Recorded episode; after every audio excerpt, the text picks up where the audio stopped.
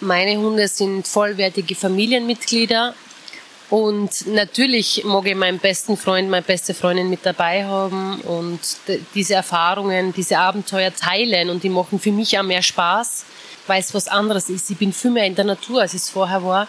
Ich bin viel mehr unterwegs im Wald, an, an Flüssen, an Bächen. Das war vorher nicht so. Und für mich hat es emotional einen sehr hohen Stellenwert, weil ich einfach merke, wie ich selber durch diese Erdung, wenn ich das jetzt so plakativ sagt, selber viel mehr zur Ruhe komme, als dieses andere, rastlosere Leben, das ich vorher gehabt habe. Hallo und herzlich willkommen bei einer neuen Folge von One Words. Mein Name ist Anja und ich bin hier die Reiseleitung. Nachdem ich in vielen Gesprächen gefragt werde, warum ich gerne allein unterwegs bin und ob ich mich dabei nicht langweile, habe ich beschlossen, mich in diesem Format mit Solo-Travelern zu unterhalten und herauszufinden, was das Besondere am Alleinreisen ist. Heute spreche ich mit Martina. Ihr Reiseverhalten hat sich in den letzten Jahren radikal verändert. Sie ist nämlich auf den Hund gekommen. So wirklich geplant war das nicht und es hat ihr Leben dann doch ein wenig auf den Kopf gestellt. Wir sprechen über diese Veränderung, über Herausforderungen, die zu Beginn vielleicht gar nicht so klar waren und den Mehrwert, den ein Leben und Reisen mit Hund mit sich bringt. Ganz klischeehaft haben wir uns für die Aufnahme zu einem Spaziergang am Fluss getroffen und ihr hört im Hintergrund das sanfte Plätschern und ab und zu Hund Emil, der besonders erfreut war, dass sein Name so oft genannt wurde. Wir sitzen am Fluss und wir heißt heute Martina und Emil. Es geht nämlich eigentlich ums Alleinreisen, aber dann doch nicht. Wir machen halt eine Folge Reisen mit Hund. Und der Emil, ist ein ganz ein süßer Hund. Der sitzt da jetzt neben mir und ist ein bisschen nass und wird dann wahrscheinlich irgendwann in den Fluss springen und herumplanschen. Also gibt es auch wieder mal ein bisschen Background-Geräusche vom Spazierengehen. Hallo Martina. Hallo. Hallo zusammen. Wie geht's da? Bin ein bisschen aufgeregt tatsächlich. Mache ich auch nicht so oft, so Podcast-Folgen. Aber ich freue mich schon und bin gespannt, wohin uns unsere Reise führt. Da sind wir gleich beim Thema. Was bedeutet Reisen für dich? Mm, in erster Linie tatsächlich Freiheit. Freiheit, ein bisschen runterkommen vom Alltag, neue Länder sehen, neue Bekanntschaften machen. Einfach was anderes als der Alltag einfach so mit sich bringt. Hast du Erfahrungen mit Alleinreisen jetzt äh, vielleicht ohne Emil oder ohne Hund äh, allgemein? Wie stehst du zum Reisen? Was ist so dein Vibe? Was brauchst du? Ja, tatsächlich bin ich auch schon alleine unterwegs gewesen, ähm, zum Beispiel in Thailand. Das war meine erste größere Reise, bei der ich allein war. Die war sehr witzig für mich. Ich habe äh, in einem Krankenhaus ein freiwilliges Praktikum gemacht und bin dort auch gleich am ersten Tag angekommen, als der Königstag war, am Montag. Also alle gelb angezogen und alle wartend vor dem Government Hospital auf ihre Behandlung. Und da bin ich angereist.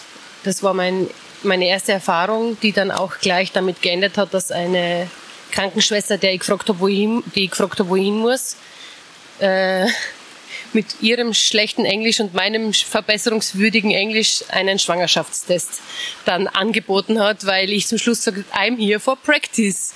Und sie hat verstanden, Pregnancy Test und ja, das war so die erste Erfahrung mit fremder Sprache, fremdem Land und ähm, ich war tatsächlich überfordert. Hast du den Test dann auch gemacht? ich brauchte ihn nicht, weil ich habe eigentlich müssen zu einer Station, die ich nicht gefunden habe und da hätte sie mir helfen sollen, aber na, war zu diesem Zeitpunkt nicht notwendig.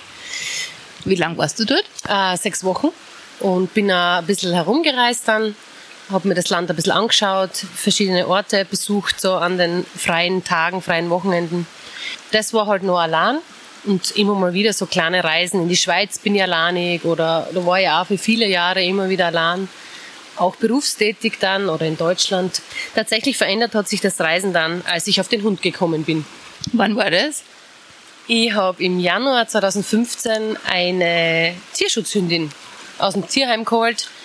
Ich war da eigentlich zuvor, weil mir langweilig war, weil ich im Beruf eher nachmittags gearbeitet habe und mir den Vormittag etwas vertreiben wollte. Und nach einigen Wochen bin ich immer mit diversen Hunden spazieren gegangen, habe ich halt diese Hündin gesehen und sofort ins Herz geschlossen und dann auch natürlich geschaut, dass es im Job und privat möglich ist, diese Hündin aufzunehmen. Und habe sie im Jänner 2015 dann eben, wie gesagt, zu mir geholt. Und von dort dann hat sich's also wirklich sehr verändert, auch das Reiseverhalten, weil wenn ich schon nur fünf Wochen Urlaub im Jahr habe, mag ich da nicht auch noch den Hund abgeben, sondern habe begonnen, mit ihr gemeinsam meine Reiseziele auszusuchen oder noch so hin auszusuchen, dass es für einen Hund halt passt. Genau, und die erste Reise ist dann gleich nach Dänemark gegangen mit ihr und haben uns dort ein bisschen umgeschaut. Und das war so ein tolles Erlebnis, einfach zu sehen, wie glücklich sie am Strand war. Kilometerlanger Strand, breit. Es war im Oktober, es waren keine Leute mehr. Es war wunderschön und diese Freude, die dieser Hund ausgestrahlt hat, der eigentlich vorher ja nicht so ein tolles Leben gehabt hat. Ich bin schon die fünfte Besitzerin gewesen und so weiter. Immer wieder im Tierheim gelandet. Aber diese Freiheit, die dieser Hund dort genossen hat, das ist direkt auf ihn übergeschwappt und hat halt einfach auch in mir ganz, ganz viel Freiheit ausgelöst oder das, das Gefühl, frei zu sein. Du hast den Hund genommen, weil du dich in diesen Hund verliebt hast oder hattest du vorher schon den Wunsch, ich hätte gern einen Hund? Na, eigentlich gar nicht. Der Familienhund ist ähm, Jahre zuvor schon mit 17 Jahren gestorben, altersschwach durfte war schon sehr tragisch für mich, trotzdem, weil es mein bester Freund war. Den habe ich gekriegt, als ich zehn Jahre alt war. Und ähm, dort habe ich eigentlich gesagt, nein, ich will keinen Hund mehr. Das ist zu schmerzhaft, den dann wieder zu verlieren. Habe dann einige Jahre später doch den Versuch gewagt, vielleicht doch, sollte, sollte nicht, aber es ist irgendwie nicht, es ist nicht der richtige Hund sozusagen über den Weg gelaufen. Und na, es war überhaupt nicht geplant, hat gar nicht in mein, in mein Leben zu dem Zeitpunkt gepasst. Ich war gerade mit dem Studium fertig, habe gerade angefangen, fest wo zu arbeiten und wollte eben die Welt bereisen. So, das eigentliche Ziel wäre gewesen Kanada. Und ja, also es hat gar nicht gepasst. Das ist wirklich so, ich habe diesen Hund gesehen und war in Love. Und so haben wir halt äh, mit Unterstützung vom Freundeskreis und vom Arbeitgeber, muss, mir, muss ich einfach auch sagen, weil es möglich war, sie mitzunehmen, geschaut, dass ich sie eben aus dem Tierheim holen kann. Also ich muss ja persönlich sagen, bei mir ist das auch immer wieder Thema, also dass ich mir immer überlege, boah, ich hätte gerne einen Hund und wie soll das gehen und ich bin früh unterwegs und äh, dann ist die Entscheidung immer, nein, doch nicht. Mir sind auch schon sehr viele Hunde und Hündinnen über den Weg gelaufen, wo ich mir gedacht habe, oh ja, die nehme ich schon. Aber ähm, wie, wie stellt es das Leben wirklich auf den Kopf, wenn man dann auf einmal den Hund hat? Ja, also natürlich, es fängt ja schon an mit den basalen Dingen. Was frisst denn der Hund? Wo schläft denn der Hund? Und äh, wie oft gehe ich mit dem spazieren? Muss ich mit dem in die Hundeschule? Was hat er für Probleme? In dem Fall, also bei der Eila, so hieß die Hündin, die hat andere Tiere nicht so toll gefunden. Also es war das erste Jahr tatsächlich ein Kampf mit ihr, einfach nur spazieren zu gehen, wenn wir einen Artgenossen getroffen haben. Also diese Dinge muss man sich schon überlegen. Was tue ich, wenn ich arbeiten gehe? Was tue ich, wenn ich länger arbeiten muss? Urlaub, Krank Krankheit, ähm, diese Dinge.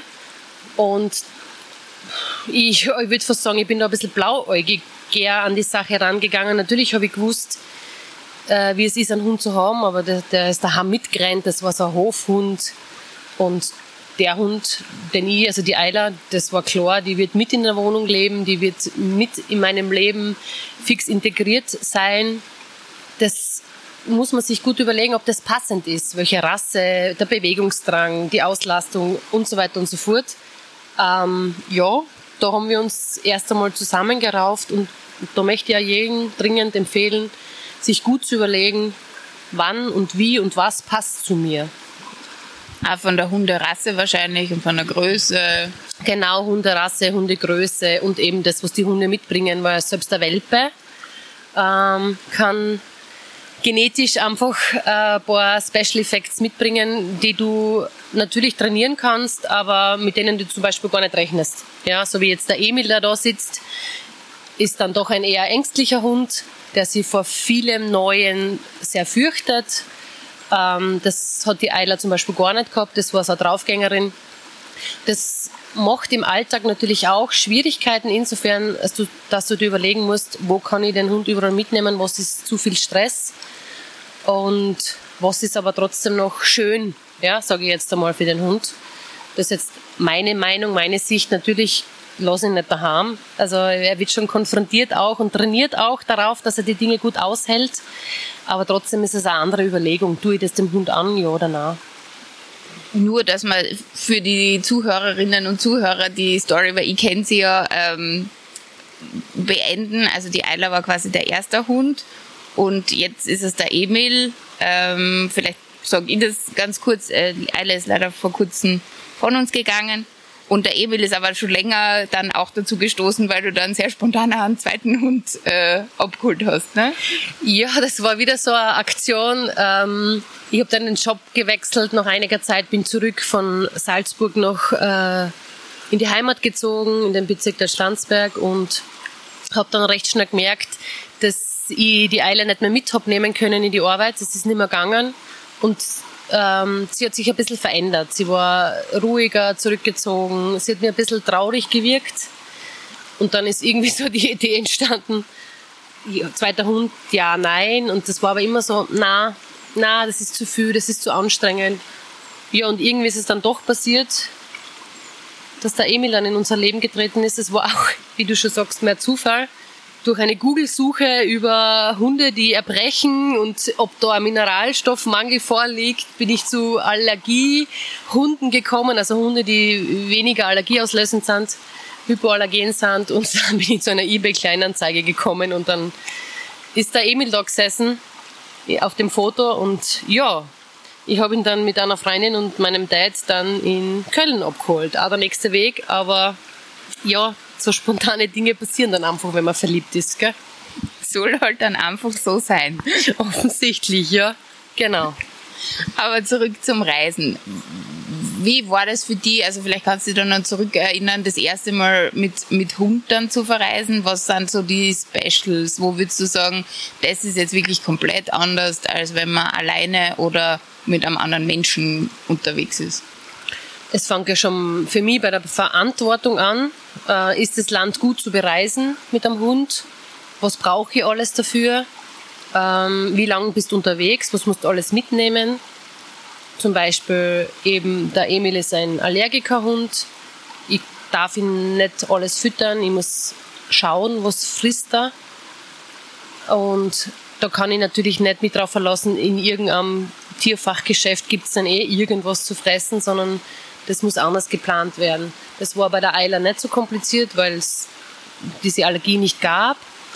Aber zum Beispiel, in, als wir noch über Dänemark nach Norwegen gereist sind, äh, musste man zum Beispiel eine spezielle Wurmkur vorher verabreichen, einen gewissen Zeitabstand vor der Einreise. Und das ist tatsächlich auch strenger kontrolliert worden als unsere Ausweise, weil die dort keinen Bandwurm haben und den, den auch nicht möchten in diesem Land. Und da sind sie sehr streng.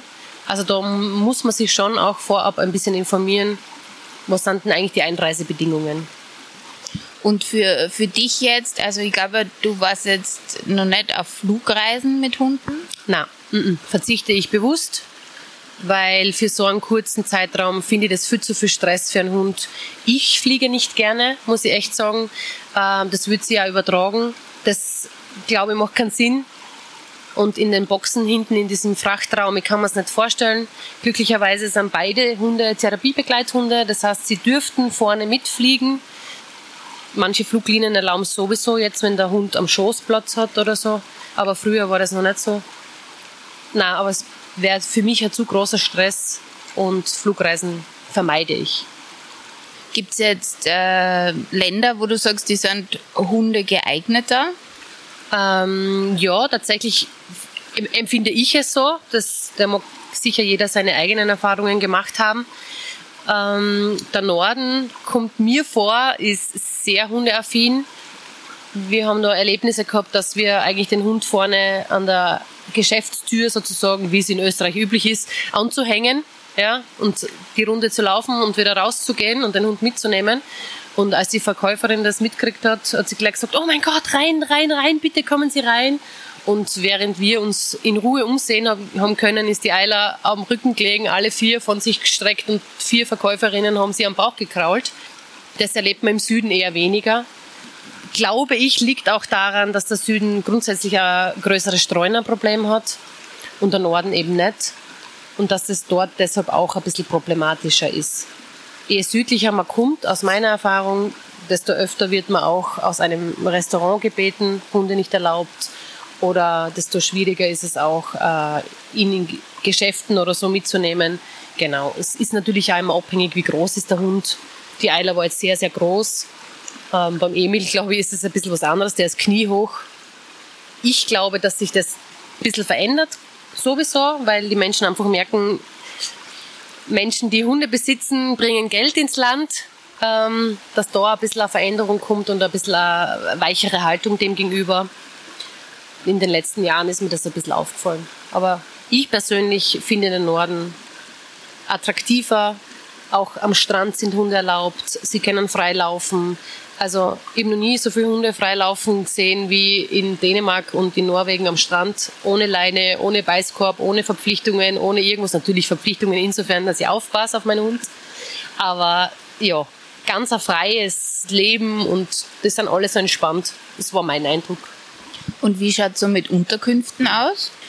Ich finde immer was, aber oft einmal ist das mit äh, höheren Kosten verbunden oder auch eben mit längerer Suche. Und ja, also wenn man dann für eine Woche pro Hund 70, 80, 90 Euro extra zahlt, wird das dann schon ein bisschen viel. Da muss man ein bisschen suchen und ein bisschen schauen und ja, es ist möglich, aber meistens mit Mehrkosten verbunden. Ich kenne ja auch viele, die quasi dieses, ich habe einen Van umgebaut, äh, Wohnwagen, Lifestyle, Camping machen und dann mit Hund, was wahrscheinlich einfacher ist, nehme ich jetzt einmal an. Das ist super einfach und super, äh, super unkompliziert, weil auf Campingplätzen gibt es das nicht. Also da gibt es auch Hundeareale oder, oder Zonen, Hundezonen das ist viel freier einfach auch. Das ist auch im Süden so. Also ich habe es jetzt im Süden eigentlich nur bis Montenegro bisher geschafft. Das ist das südlichste, was ich bisher war.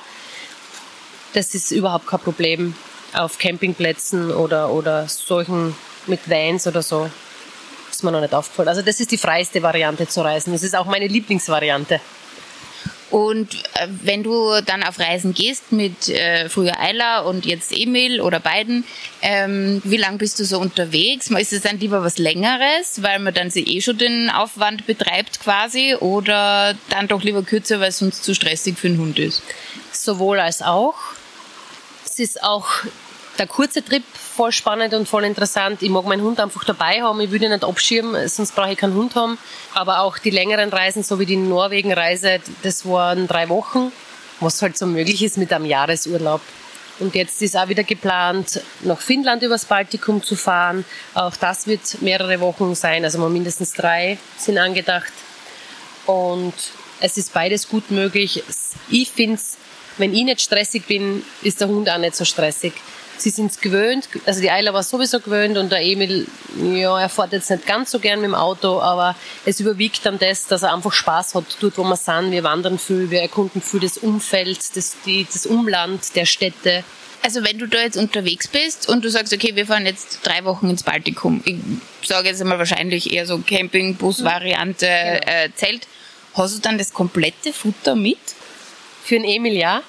Tatsächlich. Wir haben jetzt ein Wohnmobil gemietet, schon jetzt, weil wir so äh, speziellen Zeitraum fahren möchten, wo viele Feiertage und Pfingsten und so aufeinandertreffen. Ähm, haben wir es jetzt schon gebucht und da haben wir tatsächlich darauf geachtet, ob es einen Tiefkühler gibt, damit ich das Fleisch für den Emil, er kriegt äh, frisches Fleisch und Gemüse, weil es da einfach am besten kontrollierbar ist, was er frisst, dass wir das einfrieren können, ja, für diese Reise, weil ich weiß nicht, ob ich im Baltikum ein geeignetes Fleisch finde oder in Finnland dann vielleicht Rentier oder so. Aber ja, das ist mir zu unsicher tatsächlich.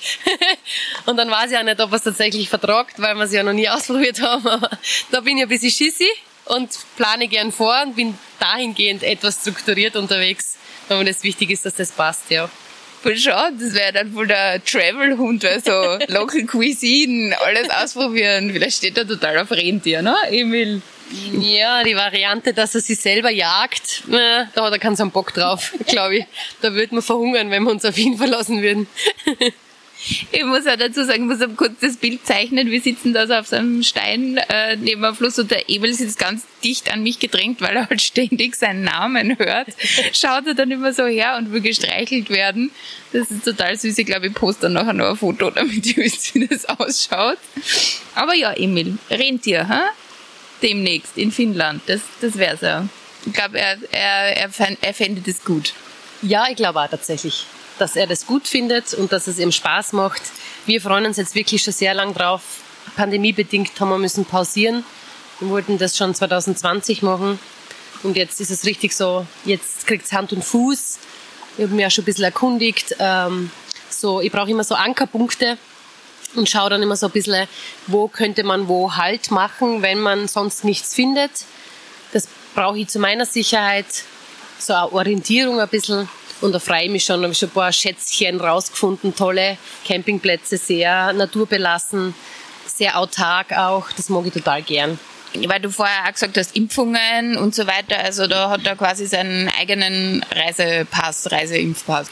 Genau, das ist ein Ausweis, der in der EU gilt, wo eben alle Impfungen drinnen vermerkt sind. Die meisten Länder verlangen die Tollwutimpfung und eben die nordischen Ländern eben diese Bandwurmfreiheit. Das heißt, man muss sie vorher tatsächlich ähm, entwurmen mit Datum und Uhrzeit und Tierstzstempel und so. Also es ist schon ein bisschen aufwendig. Wenn man jetzt den Hund nicht entwurmen will, aus welchen Gründen auch immer, weiß ich nicht, wie man da tut alternativ. Ich bin jetzt auch nicht so der Fan, den Hund ständig zu entwurmen, weil es für den Darm einfach nicht so gesund ist. Insofern er ja Allergikerhund ist. Aber ja, wir haben da uns schon unsere Mittelchen jetzt an der Seite, dass man das, den Schaden sozusagen äh, so gut wie möglich minimieren, dass das anrichten würde.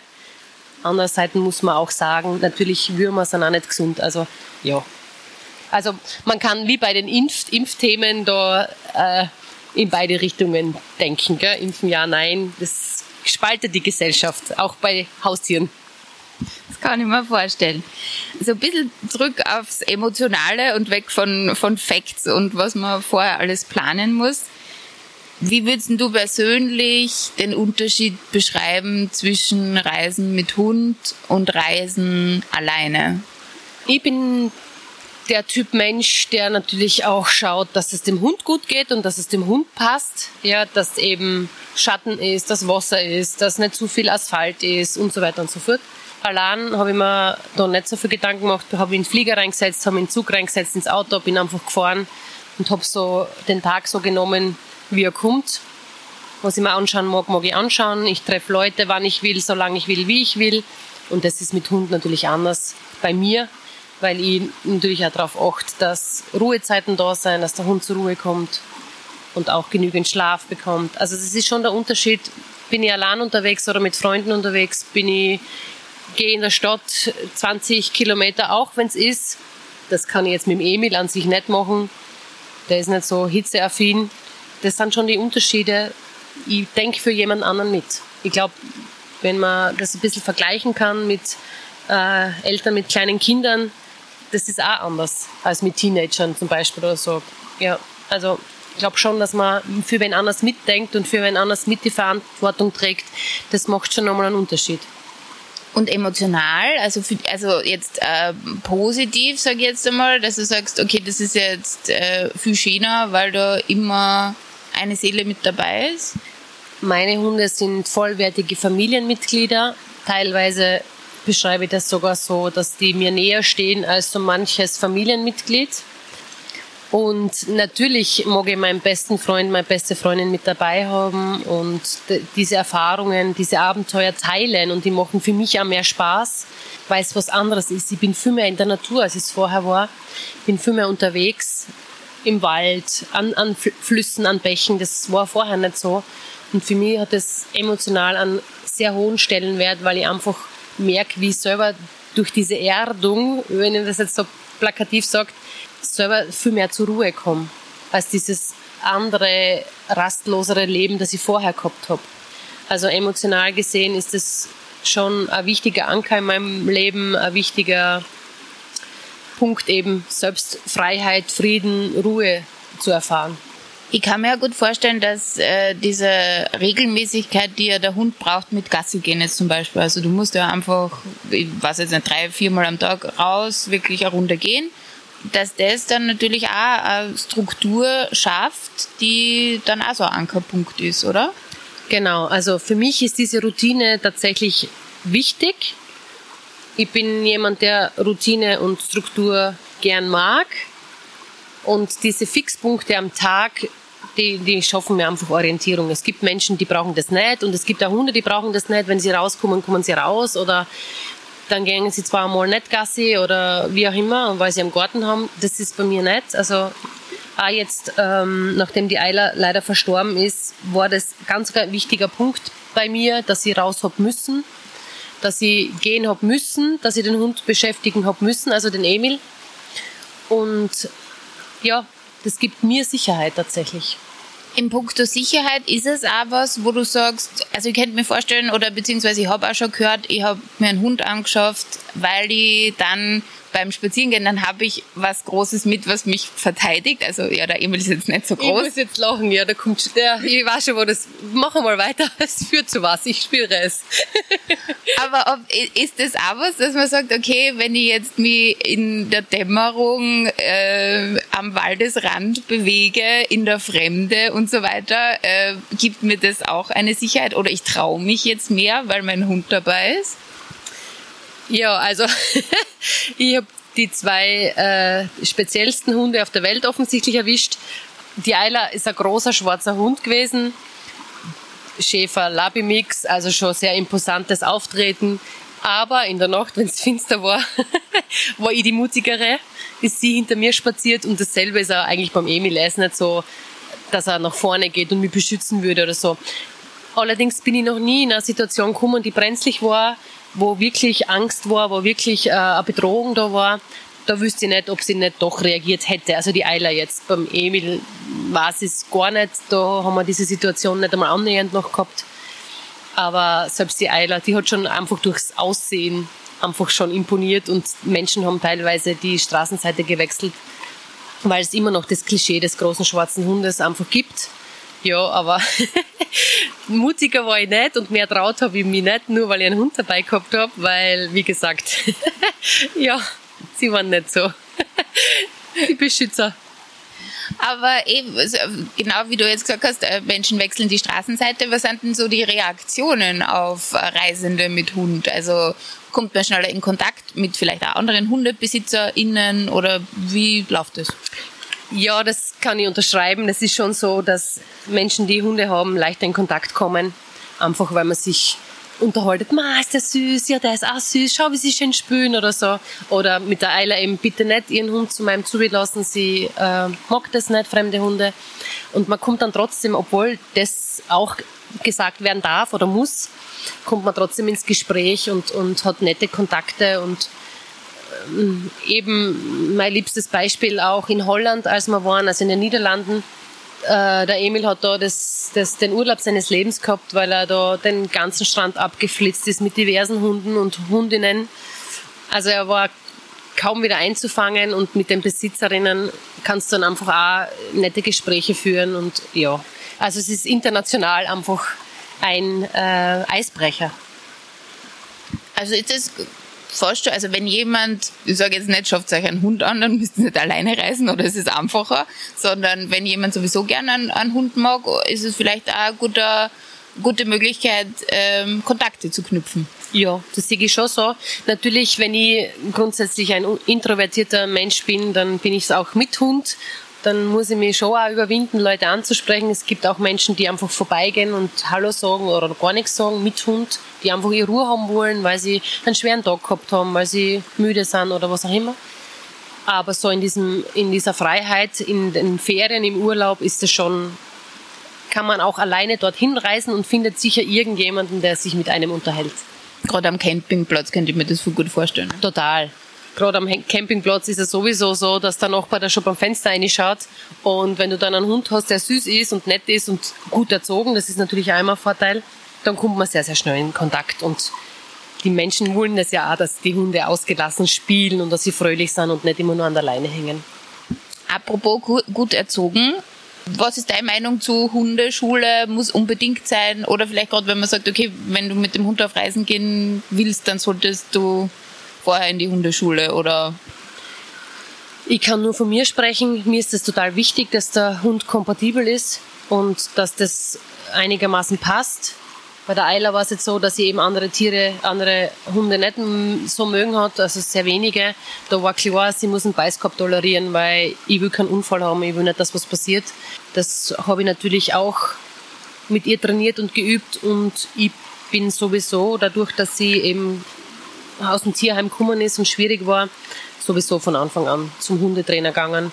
Diese, ich sag's jetzt ganz salopp, ich meine das nicht so 0815 Hundeschulen, muss man mögen, kann man machen, ist sicher auch gut, wo man eben diese äh, Begleithundeprüfungen vorbereitet.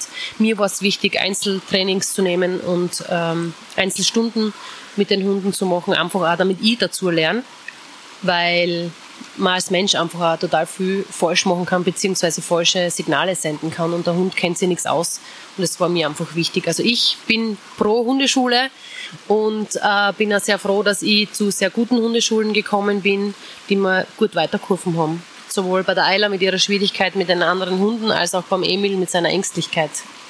Ist ja aber auch ein Kostenfaktor. Gerade wenn du jetzt sagst, äh, Einzeltrainings stelle mir jetzt nicht so billig vor, äh, würde ich dann sogar noch den Schwenk weiterziehen, überhaupt Kostenfaktor Hund und was muss man da so einrechnen, wenn man dann auf Reisen geht mit dem Hund? Was legt man da drauf? Wie ich es vorher schon erwähnt habe, wenn man in Unterkünften ist, kommt oft ein, eine Pauschale dazu, dass der Hund überhaupt mit rein darf. Die Tierarztkosten vorher, wenn man eben nochmal impfen gehen muss oder entwurmen gehen muss oder sonstige Dinge äh, noch braucht, kommen auch noch dazu.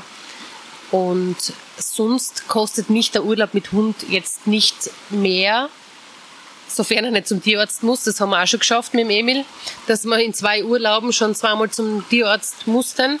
Erzähl mal, was ist da passiert? Ja, er ist ein bisschen ungeschickt. Er rennt irgendwo rein und kann dann sein Haxel nicht mehr bewegen oder er hupft irgendwo runter und tut sie weh.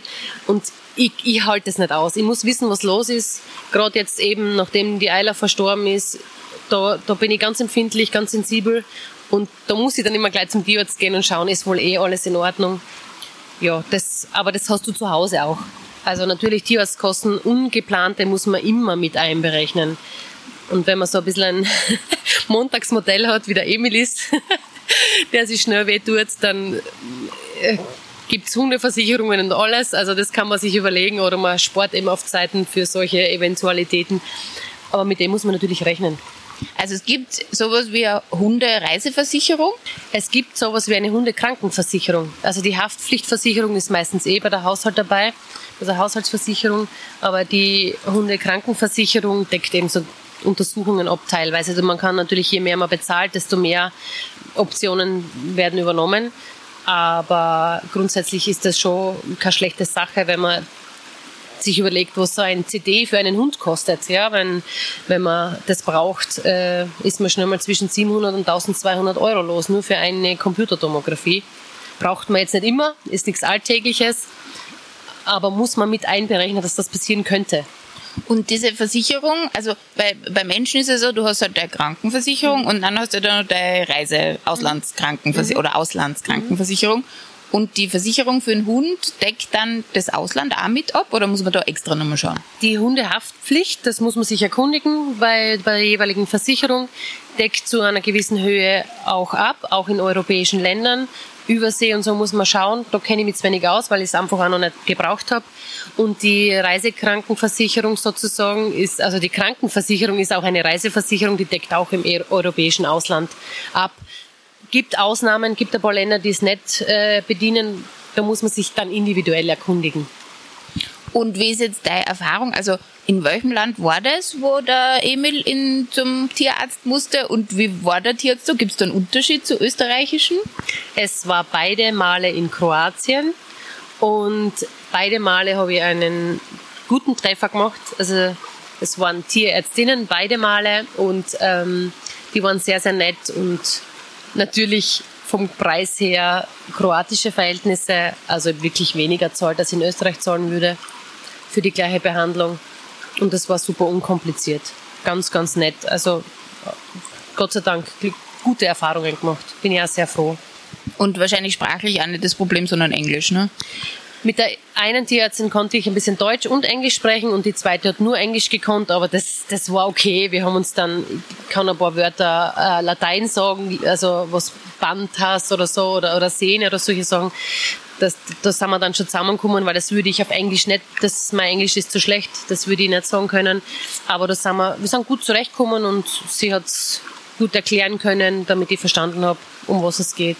Also man kommt gut zurecht, sprachlich. Also in diesen Ländern. Woanders weiß ich es nicht. Also Baltikum, so was jetzt bevorsteht, oder, oder noch östlicher, wüsste ich nicht. Ob es dann, ob's dann auch jemanden findest, der. Genau, der so gut Englisch kann, dass mein Englisch und sein Englisch gemeinsam ausreichen. Na gut, hauptsächlich dem Hund wird geholfen. Ne? Genau, ne? das ist eh, das ist das Wichtigste, das stimmt. Gibt so Anekdoten, wo du sagst, das ist so eine Geschichte, da bin ich total froh, das hätte ich nie erlebt, wenn ich jetzt meinen Hund nicht mitgehabt hätte auf Reisen. Diese Länder hätte ich wahrscheinlich nicht gesehen, weil die Idee, alle Länder Europas zu bereisen, erst daraus entstanden ist, dass ich mit Hund reise und Flugreisen einfach nicht in Frage gekommen sind. Und das hätte ich wahrscheinlich vorher nicht gemacht. Das wäre nicht mein Ziel gewesen. Das hat sich verändert eben, ich wollte nach Kanada, ich wollte nach Indonesien, ich wollte nach Afrika, ich wollte eigentlich alle ich wollte eigentlich alle Kontinente bereisen und das hat sich verändert. Natürlich jetzt auch äh, umweltpolitisch gesehen und, und diese ganzen Dinge, die sich sonst noch tun, ähm, kommt mir das ganz recht. Ich bin richtig, ich würde es fast sagen, festgebissen. Ich möchte es wirklich schaffen, alle Länder Europas zu bereisen, gerne mit Hund. Und wie viele hast du schon? Ich kann's, ich könnte es aufzählen, aber das dauert lang und ist vielleicht Fahrt. Aber ich, zwei Drittel habe ich schon. Wobei jetzt kürzlich äh, darauf hingewiesen wurde und da war ich kurz schockiert. Moldawien gehört auch zur, zu Europa und das habe ich gar nicht am Schirm gehabt. Also ist es noch ein Land mehr geworden, aber zwei Drittel habe ich tatsächlich schon und da freue ich mich wirklich sehr drüber und ich freue mich jedes Mal, wenn ich ein Land abhaken darf. Mit Hund ist es ja äh, gut bereisbar, glaube ich, Europa. Also sehr, sehr gut. Ich war ein bisschen äh, in Sorge. Wir waren heuer eben in Montenegro im Frühjahr und ich habe gedacht, puh, ob das geht, das ist so weit unten und aber das war super. Wir haben es halt einfach in Etappen gemacht und aufgeteilt ein bisschen und das ist gut gegangen. Also kann ich mir auch vorstellen, dass Albanien oder Kosovo funktioniert, wenn man sich die äh, Strecke gut überlegt. Und das ist, glaube ich, auch noch ein Punkt, man fährt anders mit dem Hund, weil der einfach auch Pausen braucht. Andere Pausen, als jetzt vielleicht ich brauchen würde. Ich könnte mit Pipi-Pausen äh, zwölf Stunden auch durchfahren, wenn sich jemand mit mir unterhält. Das ist für einen Hund zu lang, definitiv zu lang. Also für die meisten Hunde, manche vielleicht, aber für meine Hunde war es nicht so optimal man fährt anders, man macht Zwischenstopps, man schaut sich dort ein bisschen um. Genau. Eben auf dem Weg nach Montenegro sind wir in Bosnien einfach stehen geblieben, weil es sich angeboten hat. Und somit war Bosnien auch schon zum Abhaken. Nicht schlecht. Und äh, ich kann mir vorstellen, also ich neige dazu, äh, mir auch zu viel zuzumuten und dann eben, wie du sagst, zwölf Stunden durchzufahren, weil man muss ja nicht stehen bleiben, das geht schon irgendwie. Und ähm, dass das vielleicht für einen selber auch sehr positiv und, und gut ist, also auch gesundheitlich. Ja, es ist eine natürliche Bremse. Genau wie du sagst, man mutet sich zu viel, zu viel zu und ähm, eben, man würde zwölf Stunden, ich würde zwölf Stunden durchfahren. Einfach weil, damit man es hinter sich hat. Und diese natürliche Bremse Hund ist schon auch nicht schlecht, weil es entschleunigt, es macht langsamer, man ist ein bisschen überlegter macht es Sinn, macht es nicht Sinn, da jetzt eben ewig durchzufahren. Also ja. Das klingt für mich also ein bisschen eh so, wenn ich an einen Hund denke, also der Weg ist das Ziel, weil für einen Hund ist ja eben, der, also die gehen ja nicht, meistens nicht zielgerichtet, sondern da ist ja der Weg das, was das Schöne ist. Ja, und wenn vorher auch noch ein Hund gegangen ist, der ebenso das Revier für sich beansprucht hat, dann ist es ja gleich viel spannender und der Weg dauert gleich umso länger, weil man natürlich schauen muss, was der vorige da hinterlassen hat. Also man kommt ein bisschen runter. Man wird langsamer, man wird bewusster, man wird ähm, einfach, man kommt ein bisschen mehr zu sich. Ohne jetzt ähm, negativ klingen zu wollen, aber gibt es, wenn du ganz ehrlich bist, so Momente, wo du denkst, boah, das versäume ich jetzt, weil ich einen Hund habe. Oder diese Reise, wie du gesagt hast, Kanada, Indonesien, das geht jetzt irgendwie alles nicht, weil Flüge nicht toll sind äh, mit Hund und mit Emil sowieso nicht. Ähm, Gibt es da diese, oder wenn es anstrengend ist, weiß ich nicht, weil man, weil er speibt oder so ins Auto, keine Ahnung. Also, weil er sich äh, erbricht für die deutschen ZuhörerInnen. Das haben wir zum Glück bisher noch nicht gehabt. Ja, da möchte ich auch so offen sein. Ja, es gibt Momente, wo ich, an denen ich wirklich verzweifle, wo es halt einfach nicht läuft, wo der Job stressig ist, wo man mehrere Tage hintereinander spät heimkommt, wo man einfach müde ist, wo man verzweifelt ist. Jetzt eben, seit die Eiler weg ist, das muss man einfach auch mal erst verdauen. Das ist ein großer Trauerprozess für mich. Das war so ein bisschen mein Soul Body und hat eine riesen, riesen Lücke hinterlassen und da dann aufstehen in der Früh und da dann sich zu bewegen und rauszugehen und den Hund, den anderen verbleibenden Hund zu versorgen, das bringt mich natürlich auch an die Grenzen, wo ich oft sage, boah, warum hast du den Schatz? Entschuldigung, dass ich das so sage, aber genauso fühle ich das dann. Warum hast du das da so? Warum ist der da? Und wie, warum hast du dir da den zweiten geholt? Was hast du dir dabei gedacht? Und ja, man ist eingesperrt und, und kann nirgends hin und so. Also es ist schon eine Überlegung, gehe am Abend noch mit Freundinnen äh, was trinken nach am Arbeitstag oder fahre ich heim zum Hund, weil der schon wartet seit 18 Stunden. Manchmal ist es so. Es ist leider, ich weiß, da hüpfen vielleicht auch die eine oder andere kritische Stimme hoch. Ähm, aber es gibt auch diese Tage, wo der Hund einfach so langerlahnig ist. Ja? Und dann überlege ich mir das. Also man isoliert sich manchmal auch mit Hund. Natürlich auch eine Verpflichtung, die nicht immer so fein ist. Also seid ihr manchmal gemeinsam einsam? Wir sind gemeinsam einsam, genau. genau. Aber würdest du schon sagen, wenn jetzt Emil kurz weghören, wenn einmal nicht mehr da sein sollte, und äh, dass du dir wieder einen Hund holst, oder würdest du dann sagen, dann genieße ich vielleicht einmal ein paar Jährchen solo?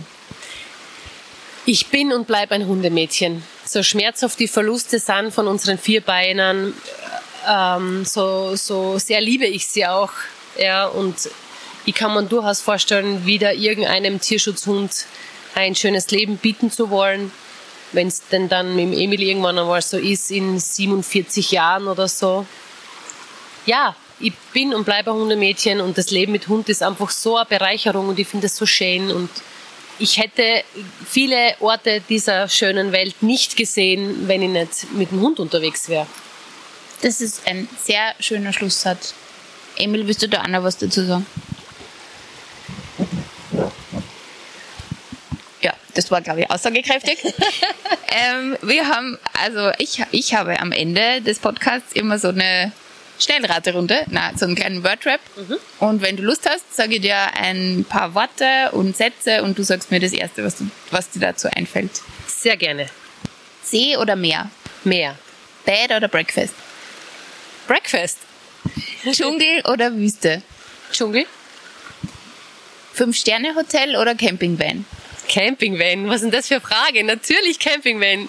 Leute, ich sag's euch, diese Art von Freiheit, die müsst ihr genießen. Trockenfutter oder Nassfutter? Keines von beiden. Ich bin Fan von Barfen. Es ist eben diese ähm, Frischfleisch- und Frischgemüsefütterung. Okay, wieder was gelernt. Nichts Industrielles für meinen Hund. Check. Ähm, Alleinsein bedeutet für mich. Zur Ruhe kommen, sich erden, aber auch natürlich mit den traurigen Dingen und schwierigen Dingen im Leben sich auseinanderzusetzen. Tatsächlich bin ich gern allein. Ich genieße das auch. Also sowohl das Schwierige als auch das Gute. Einsam sein bedeutet für mich? Einsam sein. Das hätte ich wissen müssen, dass die Frage kommt. hm. Einsam sein. Vielleicht bist du nicht mehr einsam, weil du einen Emil hast. vielleicht bin ich nicht mehr einsam, weil ich den Emil habe, aber es gibt Momente, in denen ich mich sehr einsam fühle, wenn eben die Dinge des Alltags so überwältigend sind und ich so das Gefühl habe, ich bin allein damit.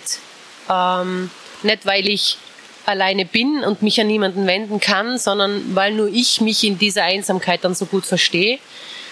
Aber auch da, es hat auch was Feines einmal, diese Einsamkeit auszuhalten und zu erleben.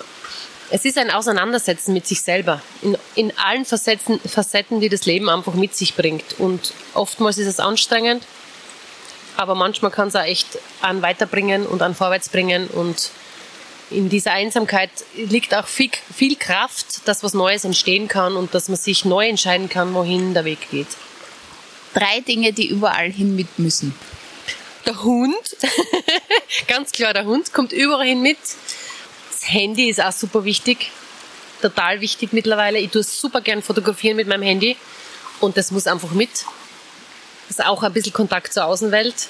Und was ist noch ganz wichtig, was muss immer mit? Labello. Ich bin Labello-süchtig. Ich oute mich noch einmal Labello. Ich habe in jeder Jackentasche Labello. Ich halte es nicht aus ohne Labello. Jetzt mache ich vielleicht Schleichwerbung. Vielleicht sagt man Lippenpflegestift, aber Labello. Ja, also falls jetzt jemand von Labello zuhört, gell, Werbepartner sind willkommen. uh, und zum Abschluss die Frage, was du jemandem raten würdest, der noch nie mit Hund unterwegs war. Oh, das ist ganz einfach. Ich glaube, es braucht eine gewisse Art der Vorbereitung, braucht es schon. Eben sich erkundigen, in welches Land fahre ich, was sind da die Voraussetzungen für die Einreise. Ähm, und ansonsten einfach machen. Einfach machen. Es ist eine Erfahrung wert und mit jeder Erfahrung wächst man und man hat ein bisschen mehr Ideen, das braucht es oder das braucht es, damit es für alle entspannt ist. Aber ich kann nur empfehlen, mir macht es Spaß und man muss nicht besonders mutig sein, um das hinzukriegen, sondern man muss es einfach tun. Danke dir, Martina. Danke auch. Na, habt ihr jetzt ein Bild im Kopf, wie Emil eigentlich aussieht? Falls ihr es genau wissen wollt, auf Instagram findet ihr ein paar Fotos. Für mich eine der entspanntesten Aufnahmen bisher, da ich eigentlich dauerhaft einen Hund streicheln durfte und das beruhigt ja nachgewiesenermaßen den Herzschlag. Dazu noch das glucksende Wasser im Hintergrund, herrlich. Ich hoffe, ihr habt trotz Entspannungsgeplätscher aufmerksam zuhören können und einige Tipps und Tricks mitgenommen. Wenn euch gefällt, was ihr hier hört, vergebt euch gerne ein paar Sternchen auf Spotify oder der Podcast-Plattform eurer Wahl und vergesst nicht One Words zu folgen, damit ihr keine neue Episode versäumt. Wir hören uns in zwei Wochen wieder, wenn es heißt, hört nicht auf das, was wir sagen, geht und seht nach.